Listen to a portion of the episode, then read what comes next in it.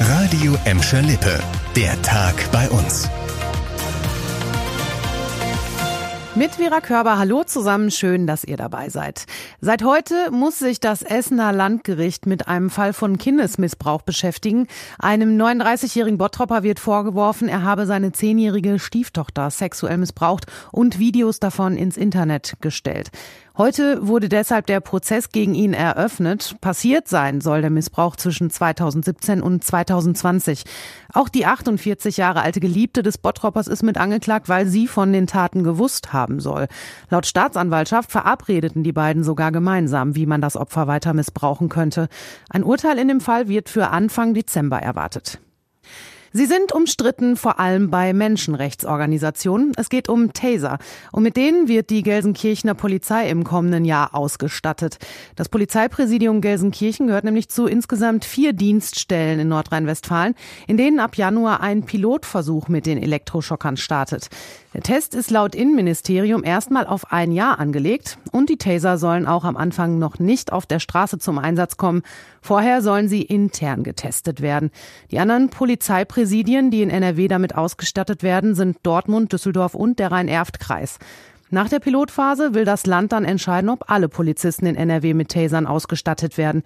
Kritik kommt unter anderem von Amnesty International. Die Menschenrechtsorganisation befürchtet eine niedrigere Hemmschwelle für den Einsatz der Waffe. Anderthalb Wochen waren eine zwölfjährige Gelsenkirchnerin und eine 17-jährige Gladbäckerin spurlos verschwunden. Jetzt sind sie wieder wohlbehalten aufgetaucht. Die beiden vermissten Mädchen haben sich gestern Abend auf der Wache in Gladbeck gemeldet. Das hat die Polizei heute Morgen bekannt gegeben. Den beiden gehe es gut. Mittlerweile seien sie wieder bei ihren Familien. Die Polizei hatte vor dem Auftauchen der Mädchen mehrere Fahndungsaufrufe veröffentlicht.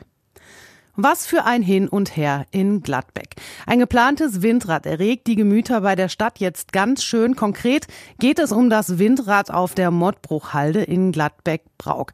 Und den Baustart für dieses Windrad will die Stadt Gladbeck jetzt per Eilantrag verhindern.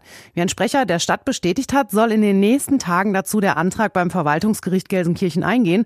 Das Problem in Gladbeck ist, eigentlich darf die Gladbecker Politik über die Bebauung der Halde entscheiden.